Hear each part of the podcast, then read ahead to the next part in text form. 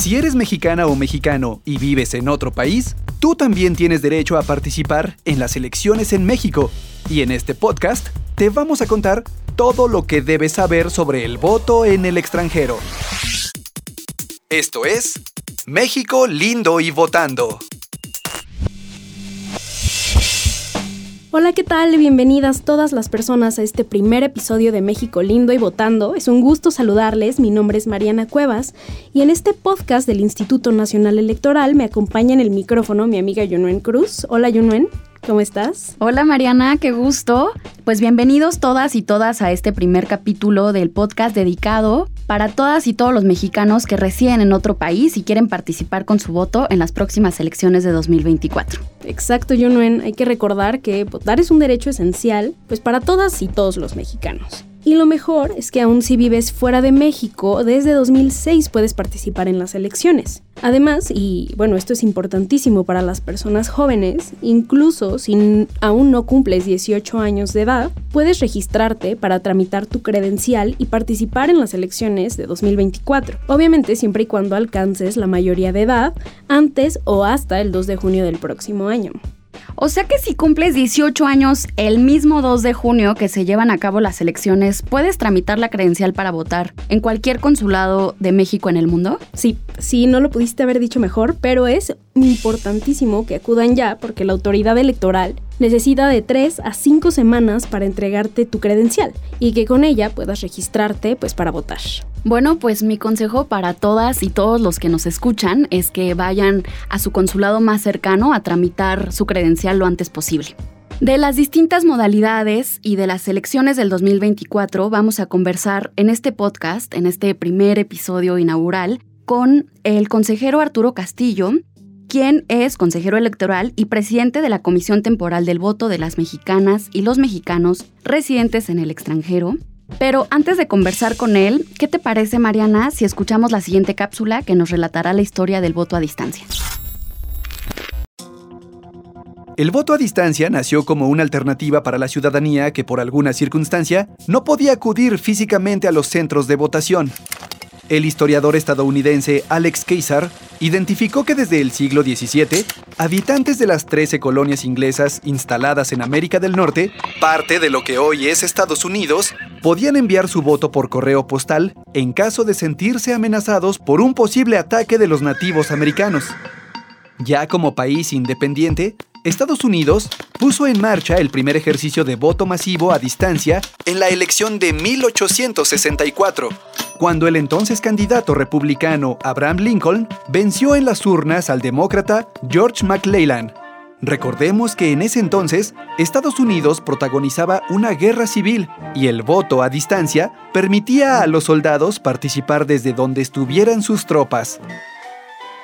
Ya en el siglo XX, el voto a distancia fue extendiéndose en ese país para que personas en tránsito o viaje, como los transportistas, pudieran votar. Pero fue hasta 1980 cuando estados como California aprobaron legislaciones que garantizaron el voto por correo postal sin exigir a las personas alguna justificación para no acudir a las urnas. Aunque todavía hoy algunos estados de la Unión Americana piden una explicación de por qué alguna o algún ciudadano prefiere votar a distancia, también es verdad que en aquel país es posible votar incluso desde el espacio, como en la elección de 2016, cuando la astronauta Kate Rubin pudo votar desde la Estación Espacial Internacional. Un momento que sin duda queda para la historia.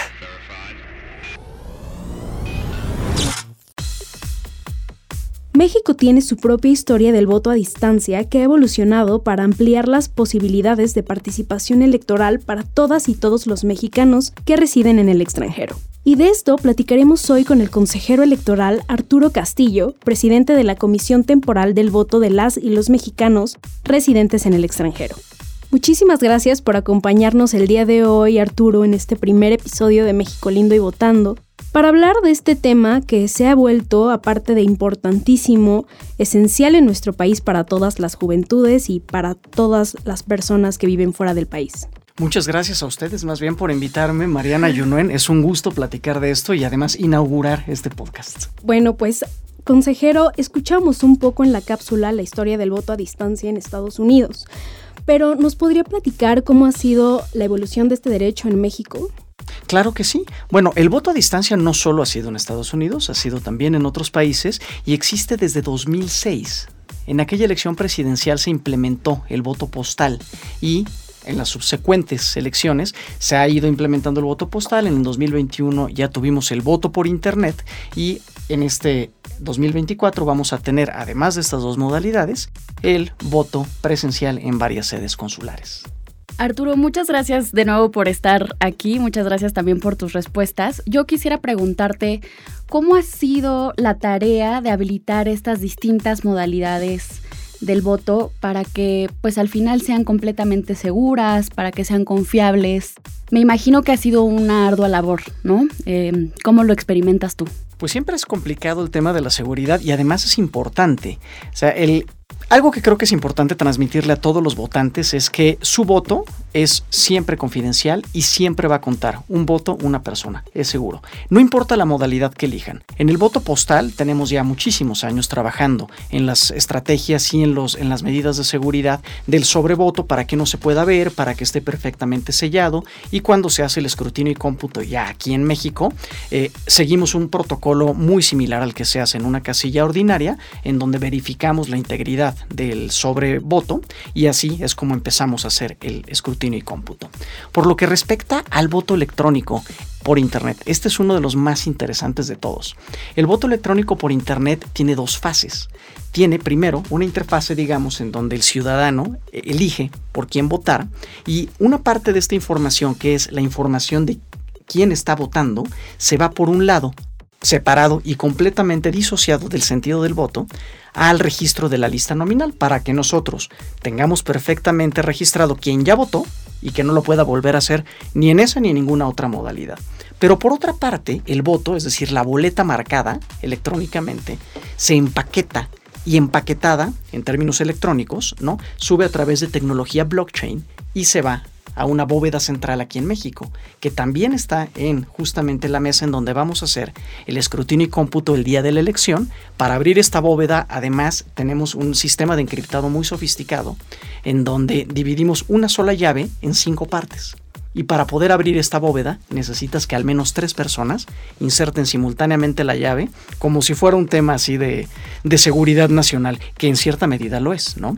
Y el voto presencial es básicamente un voto electrónico por Internet. Vas a votar en una urna electrónica, la urna 7.0, y funciona exactamente igual que si lo estuvieras haciendo en tu computadora. Es decir, tiene exactamente las mismas medidas de seguridad.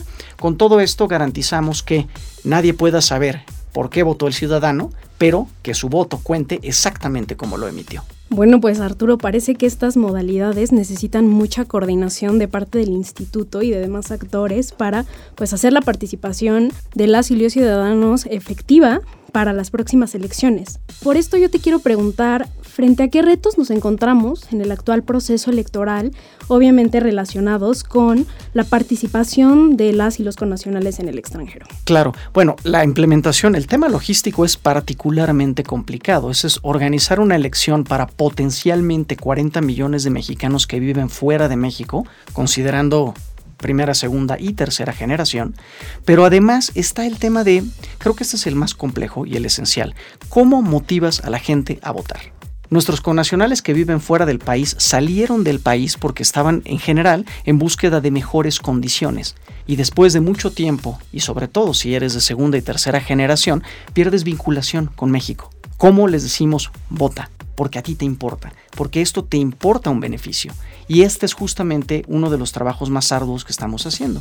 Estamos acercándonos a, platicar con líderes comunitarios, acercándonos a platicar con la comunidad directamente de mexicanas y mexicanos en el exterior para invitarlos a votar y decirles, no solamente tienes un derecho vigente, ejércelo, sino que además el que tú puedas votar para una elección tiene un, impacto directamente en la calidad de vida de tus seres queridos aquí en México y también en cómo nos ven a nosotros en el exterior.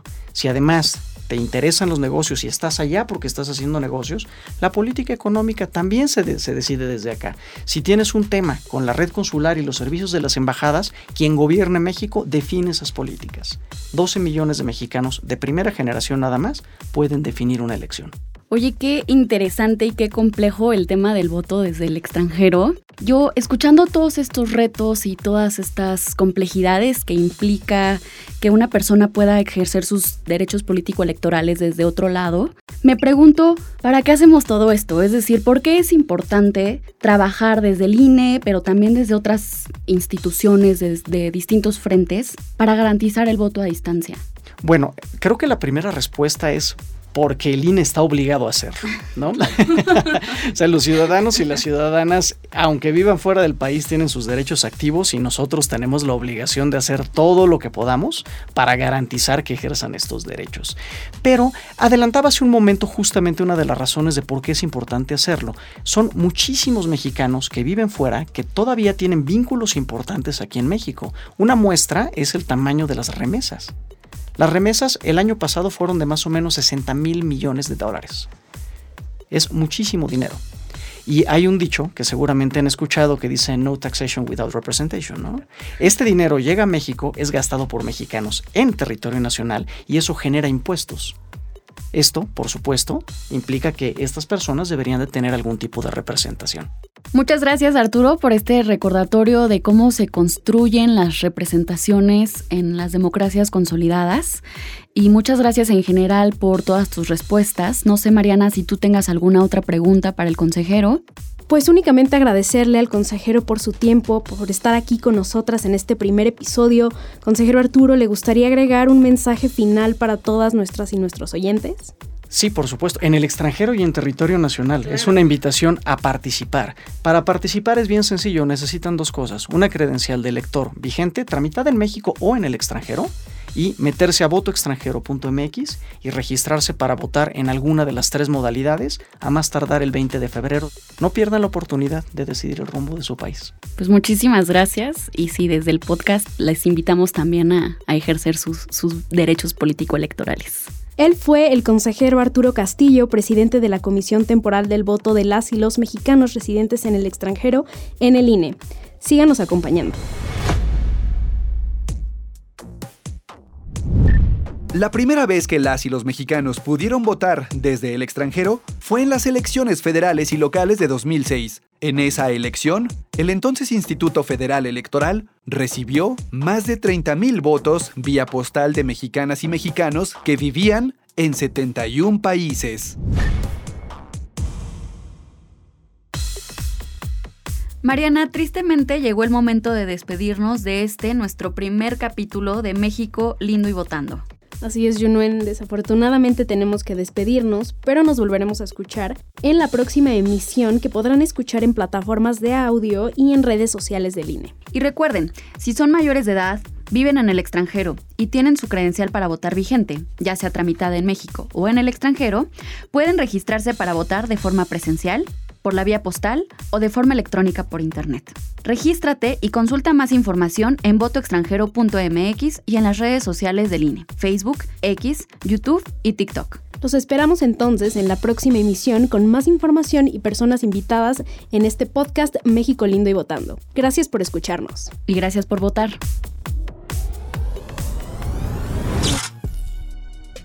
Esta es una producción de la Coordinación Nacional de Comunicación Social del Instituto Nacional Electoral.